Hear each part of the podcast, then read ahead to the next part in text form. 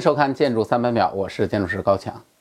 本节目是由强词有理微信小程序强手和商城特约播出。最近商城推出了建筑爱好者专属的主题手机壳，还有各种我为大家推荐的建筑图书，好看不贵，欢迎大家的光临。我们曾经讲过很多的建筑都和服饰有点关系，比如说北京那件震惊世界的大裤衩，还有和大裤衩师出同门的深圳的超短裙儿，还有来自北京东二环的爵士豪 bra。以及苏州的那条名闻天下的秋裤，这些建筑都在《建筑三百秒》当中给大家讲过。今天呢，我们再来讲一件苏州的一对靴子。在苏州的靴子诞生之前呢，国内最有名的靴子，怕是上海的一个网红建筑，著名的马靴楼上家中心。上家中心呢，实际上是著名的大牌 LV 搞的一个商业，汇集了很多著名的时尚品牌，曾经在网上非常的火爆。由于酷似一个马靴而被广大网友评为史上十大最奇葩建筑之一。好看不好看，个人有自己的看法啊，但名声那绝对是杠杠的。商家中心的设计呢，是由日本建筑师青木纯完成的。青木纯呢，是和 LV 长期合作的一个建筑师，还包括什么东京、香港、纽约很多城市的 LV 的旗舰店。啊，都是他做的，因此呢，他也被很多媒体评为 LV 的御用设计师。非常巧的是，就在上家中心开门迎客的两年之后，二零一五年，苏州的一个建筑竣工，立刻吸引了众多的目光。同样是地标建筑，同样是由日本建筑师设计，同样是像靴子一样，不过这次一只靴子变成了两只，它就是苏州现代传媒广场。今天我们就来聊聊这个建筑。今天这个题目呢，首先要感谢网友艾迪，因为这是我们小程序封顶项目。如果大家有兴趣，也可以到强词有力小程序上去发起建筑投票，创建自己喜欢的建筑主题节目，过一把制片人的瘾。苏州的这对靴子呢，位于苏州工业园区金鸡湖的东侧，南师街与苏州大道交叉口的东南角，白塘植物生态园的南侧，中央河的北侧，地铁一号线南师街站的旁边，地理位置那可以说是相当的好。项目的周边呢？高楼林立啊，包括什么工行、农行、中信银行，一堆银行扎堆儿，还有电信、移动一堆央企包围，商务氛围也是异常的浓厚。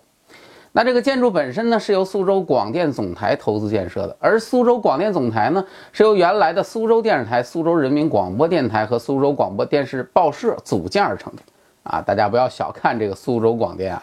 这是国内目前城市台当中当仁不让的老大。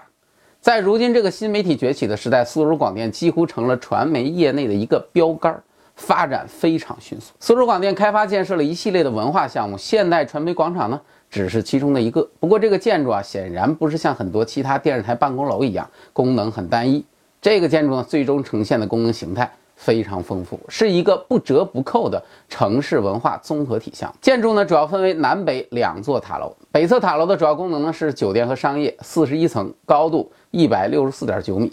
酒店这块呢，最开始引进的是希尔顿逸林，后来呢，经过两年的运营，现在已经成功升级换代，变成了希尔顿酒店。南侧塔楼呢，主要的功能则是以广电传媒为主的办公功能，四十七层。高度二百一十四点八米，其中群楼部分呢，主要是苏州广电的总部办公，而塔楼部分呢，则是用来对外出租。说到这儿啊，我们就可以看得出来啊，苏州广电在建设自己的这个办公楼的时候呢，采用的是一种非常商业化的做法。在整个项目当中呢，自己用到的部分呢，其实只是整个建筑的一小部分，大部分的面积收租的收租，收钱的收钱，可以说经济账算得相当的精明。而且呢，从目前苏州的发展态势来看，这个项目的土地价值升值潜力应该说更大。说完了建筑功能，我们再来看看这个建筑的立面处理。建筑总体造型呢是由两个 L 型的塔楼组成，在一起远远看过去啊像一个 U 型的铁啊，因此很多人认为像一块磁铁，将各种功能聚集在一起。这个聚集的内容呢，不仅在建筑功能方面，更重要的是在文化方面。我们知道，苏州不同于很多其他的城市，是一个文化底蕴非常深厚的地方，也是江南文化的代表性城市之一。因此呢，如何能够与这些传统文化产生关系、进行呼应，是设计师主要关注的地方。而现代传媒广场这个建筑的外立面和现在很多花样繁多的建筑相比，这个建筑算不上惊艳，甚至可以用比较平实来形容。不过呢，当你去细看很多细节，你就会发现，在文化的处理上，这个建筑的方式也是非常的巧妙的。总的来说呢，这个建筑主要体现了苏州文化当中很重要的四个特点：瓦、水、砖、岩。首先呢，我们来说瓦啊，在建筑的外立面的处理上，采用了一种非常特殊的金属表皮来进行拼贴，通过错位排布的方式，远远看过去啊，就像是用瓦片拼成的一个立面一样。而当你走近一看呢，你就能够感觉到这个做法其实相当的精致和细腻。再来说说水，苏州呢是一个多水的城市，有东方威尼斯之称，因此呢，水文化的展示很重要。在建筑当中呢，一方面运用了大量的弧形元素，无论是立面的刚才说的那个表皮的肌理啊，其实看上去也很像是波光粼粼的水面，还是建筑整体的造型，大家别忘了那个 U 型的弧度。而在水的具体形态的表达上呢，两栋塔楼之间的那个 M 型的顶棚，其实是一个非常巧妙的设计。建筑师呢，利用这个 M 型的顶棚，打造了一个很独特的水景观。在下雨的时候呢，雨水会汇聚到整个顶棚的中间，然后通过一头跌落到地面的水池上，效果非常独特，也是少有的将雨水收集与水景观营造结合在一起的一种设计方式。然后就是捐，苏州呢是丝绸的故乡，几千年前呢就已经掌握了养蚕纺丝的技术啊，相当的悠久啊。而建筑本身呢，也体现了苏州的这个特征。刚刚说到的那个 M 型的顶棚，在形态上是想表达连接两栋塔楼之间的一个纽带。建筑师呢非常想强调建筑的这种多功能的融合性，所以呢特别设计了这样的一种将两个建筑共同的开放空间进行整合的一个雨棚，将人们的活动呢可以聚集在一起。而雨棚整体的造型呢，则像是搭在建筑两侧的一批绢，非常的轻柔，也非常的漂亮。或者说呢，这个部位可能是整个建筑施工当中最为困难的一个地方。整个顶棚呢，全长一百多米，采用了四千多块各不相同的玻璃，才将一堆金属结构演绎的像丝绸一样柔软，几乎可以用来给德芙做广告了。最后呢，是盐，屋檐是传统建筑当中最为重要的一个元素，在这个建筑当中呢，主要是通过入口的雨棚设计，采用一种特别的线条处理方式来表达屋檐的意境与感觉。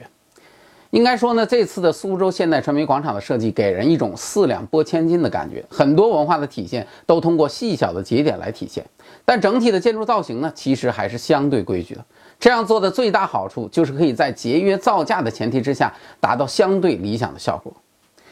那么这次的设计是由哪位来完成的呢？这个建筑的设计是由日本著名的设计公司日建完成的，主创建筑师是宫川浩。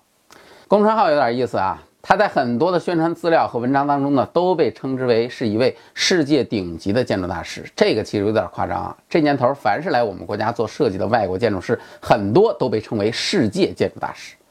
所以对于这样的说法呢，哎，你也就当真的听。不过呢，是不是大师不重要，宫川浩倒确实是一位非常有经验的广电方面的建筑师。比如他参与的项目里面，很多都是什么日本的电视台啊，宫崎的什么名古屋的什么的。当然。还有一个中国北京的项目更加有名，北京电视台。大家注意啊，这个北京电视台可不是央视总部大楼的那个大裤衩，是北京卫视的电视台办公楼。提到北京电视台，我们就不得不提一段当年的糗事——北京电视台建筑抄袭门事件。二零零二年，龚川浩代表日建参加了北京电视台总部方案的竞标，在与国内外的十余家公司 PK 之后，终于赢得最后的胜利。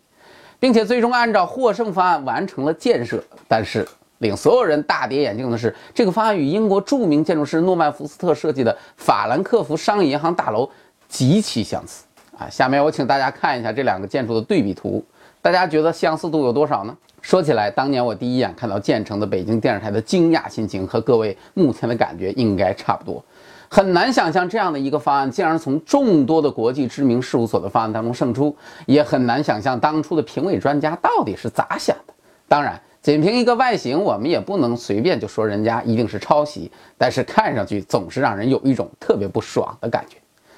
好在这次的苏州现代传媒广场，工商号没有发生类似的事情。虽然在造型上也有类似的建筑，比如说前面提到的上海的靴子楼或者杭州的来福士，但这些建筑还是有很大的区别的。而且在这个建筑当中，对于文化的表现和处理，我觉得还是非常出彩的。所以这次呢，我还是要给工程号真诚的点个赞。而且在苏州现代传媒广场的设计当中，工程号考虑了面向市民的公共开放空间，将这个文化综合体真正推向了城市开放的一面，这一点非常的可贵。从当年的央视大楼，这种思想其实就已经被提出了，但是从来没有在我们国家真正实现过。现在在苏州能够落地，我想这应该也是一种时代的进步和思想的解放吧。感谢大家收看我的节目，如果您喜欢，请帮我们点赞转发。我是高强，咱们下期再见。